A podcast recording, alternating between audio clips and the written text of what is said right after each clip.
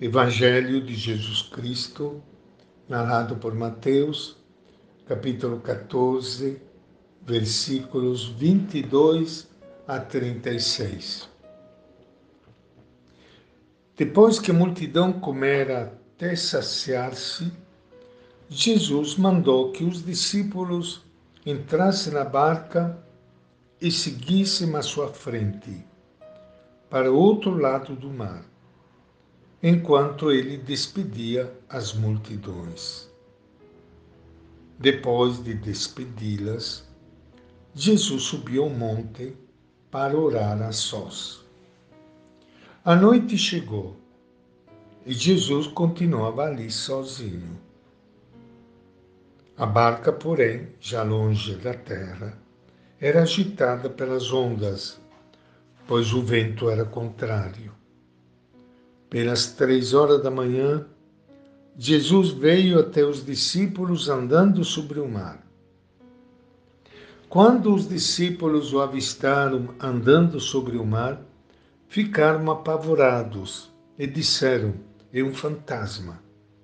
E gritaram de medo. Jesus, porém, logo lhes disse: Coragem, sou eu. Não tenhais medo. Então Pedro lhe disse: Senhor, se és tu, manda-me ir ao teu encontro caminhando sobre a água. E Jesus respondeu: Vem. Pedro desceu da barca e começou a andar sobre a água em direção a Jesus. Mas quando sentiu o vento, ficou com medo e, começando a afundar, gritou: Senhor, salva-me. Jesus logo estendeu a mão, segurou Pedro e lhe disse: Homem fraco na fé, por que duvidaste? Assim que subiram na barca, o vento se acalmou. Os que estavam na barca prostraram-se diante dele, dizendo: Verdadeiramente tu és o Filho de Deus. Após a travessia, desembarcaram em Genezaré. Os habitantes daquele lugar reconheceram Jesus e espalharam uma notícia por toda a região. Então levaram a ele todos os doentes e pediam que pudesse ao menos tocar a barra de sua veste. E todos os que a tocaram ficaram curados. Esta é a palavra do Evangelho de Mateus. Iniciando hoje o nosso encontro com o Evangelho de Jesus, quero saudar e cumprimentar a todos vocês, amigos ouvintes, e repetir para todos nós estas palavras de Jesus, palavras de que nós precisamos tanto coragem, sou eu, não tenhais medo.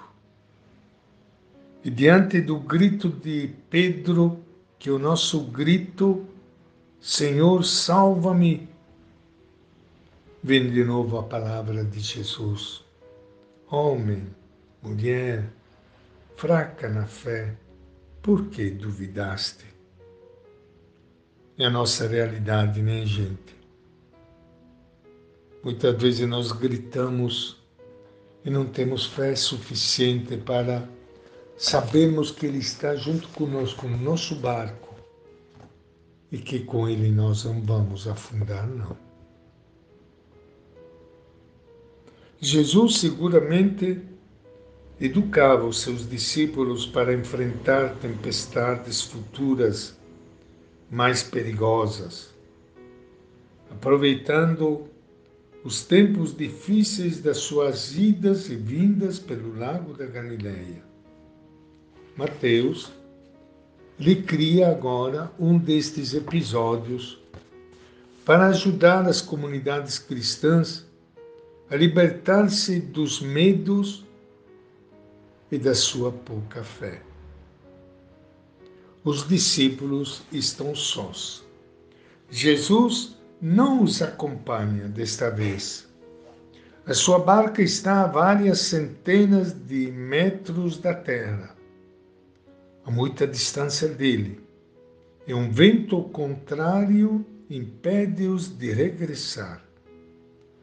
Sós, no meio da tempestade, que podem fazer sem Jesus?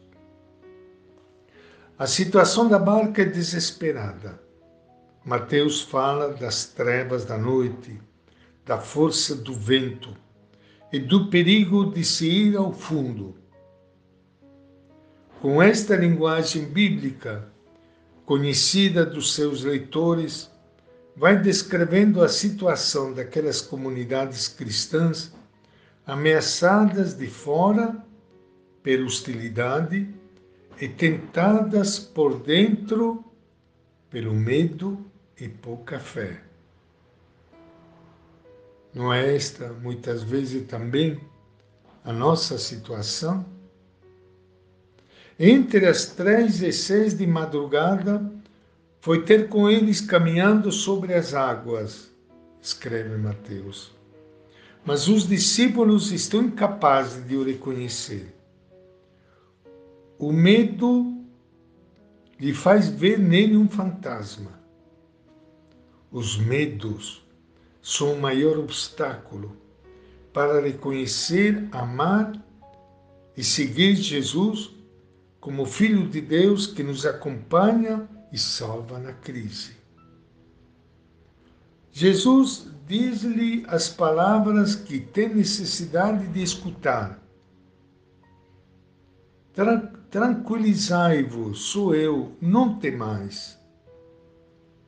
Quer transmitir-lhes a sua força, a sua segurança e a sua confiança absoluta no Pai. Pedro é o primeiro a reagir.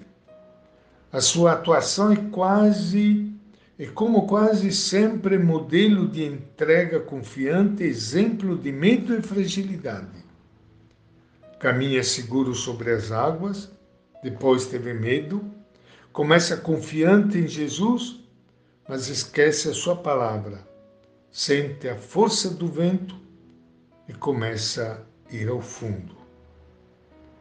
Na igreja de Jesus entrou o medo e não sabemos como nos podemos libertar dele. Temos medo de desprestígio, da perda de poder e da rejeição da sociedade. Temos medo um dos outros. No fundo destes medos, há quase sempre medo de Jesus, pouca fé nele, resistência em seguir os seus passos. Ele mesmo nos ajuda a descobri-lo. Homem, mulher de pouca fé, por que duvidaste? E esta é a nossa reflexão de hoje do Evangelho de Mateus.